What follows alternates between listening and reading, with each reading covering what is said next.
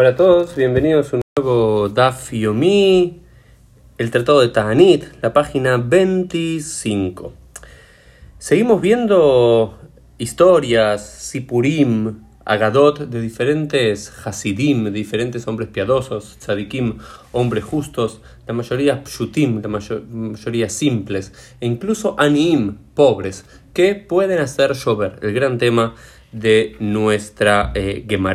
Y hacia el final de la página 24 ve, se presenta el gran Rabbi Hanina Mendoza, que en realidad no era un gran rabino, no era un gran sabio, no era conocido por su sabiduría, sino por su extrema piedad y demás, y su extrema conexión con Hashem, que le permitía hacer llover en el momento que él desease. Entonces, por ejemplo, un día él estaba caminando por el camino y estaba lloviendo, y él decía, Señor del universo, todo el mundo está tranquilo en su casa y yo estoy sufriendo por esta lluvia, inmediatamente Pasak Mitra, terminó de llover. Y cuando llegó a su hogar dijo, Señor del universo, ahora yo estoy tranquilo en mi casa y todo el mundo está sufriendo por falta de lluvias, inmediatamente Ata Mitra.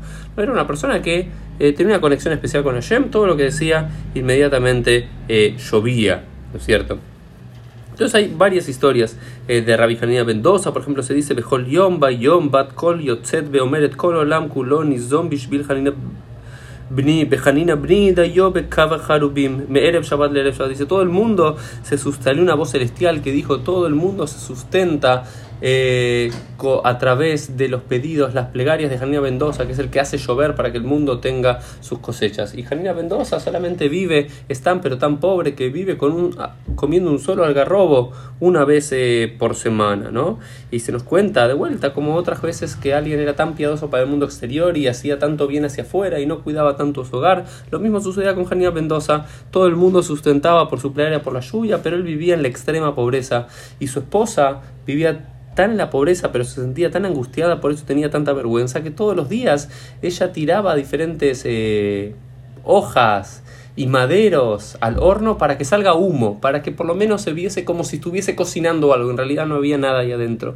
Y un día una de las vecinas, malas vecinas de que estaba cerca de ella, va y dice, pero yo sé que son extremadamente pobres, ahí no deben estar cocinando nada. Entonces quería ir a ver que realmente el horno estaba vacío, que era solamente humo, literalmente como decimos en español. Y fue, pero un milagro también le ocurrió a su esposa y ahí aparecieron muchas eh, figazas de pan ahí eh, directas. Entonces también a Janina Mendoza y a su eh, esposo, a ambos, se les ocurre, a su esposa y a Janina Mendoza, ambos se le ocurrían eh, los mismos milagros, ¿no? Pero también vivían en la extrema pobreza. Y una vez su esposa le dice, pero ¿por qué tenemos que vivir en esta pobreza tan extrema? ¿Por qué no le pedís a Dios sustento para vos?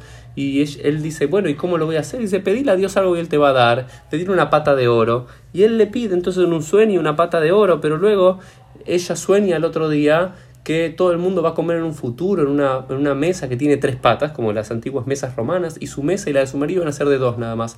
Al parecer el mérito que le habían dado a Janina Mendoza en este mundo, de esa pata extra de oro, para poder alimentarse y vivir en la riqueza, le iba a subtraerse de en el mundo venidero.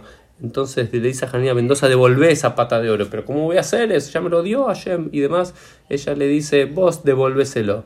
Y se dice que el segundo milagro fue más fuerte, más grande que el primero, porque Dios está acostumbrado a dar, pero no a recibir. Pero recibió también la pata de Janina Mendoza para poder darle la, mesa de tres patas de oro en el mundo venidero. Así que eso es un poco, hay varias historias más de Janina Mendoza, pero para que conozcan un poco el personaje, este es él. Luego la Gemara nos cuenta de otros tzadikim que podían hacer llover, que hacían gzart anita, digamos, que hacían un gzar, un, decretaban un ayuno y a veces llovía y a veces no llovía. Y la Gemara trata de ver por qué en algunos casos llovía y por qué en otros casos no llovía. Y el caso más paradigmático llega en la página 25b y es el siguiente. Dice, eh,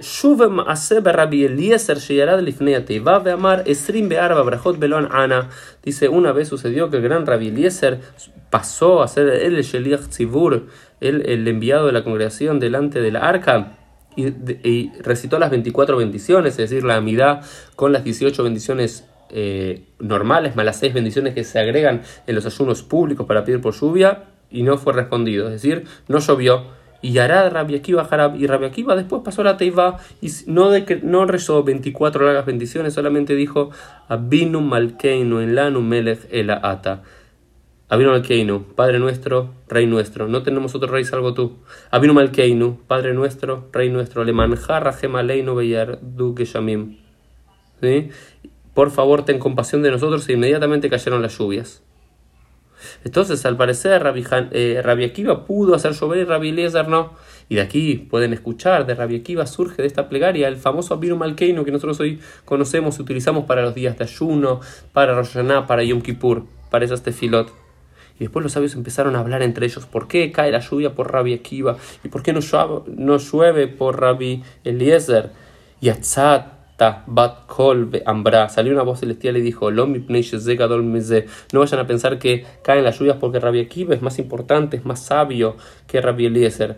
Ela, Midotab, la Midotab. Esto es porque hay uno de los dos, Rabbi Akiva, que es capaz de perdonar y Rabbi Eliezer es estricto y no puede eh, perdonar. Entonces, al parecer, la capacidad de hacer llover no tenía que ver con cuál eran las tefilot, las plegarias, sino con la capacidad de uno mismo poder perdonar. Si uno podía perdonar, Dios iba a perdonar al pueblo y iba a hacer llover. Pero que si rezaba en nombre de la comunidad no sabía perdonar, tampoco Dios iba a perdonar al pueblo de Israel con lluvias. Esto fue entonces el Dafio del día. Nos vemos Dios mediante en el día de mañana.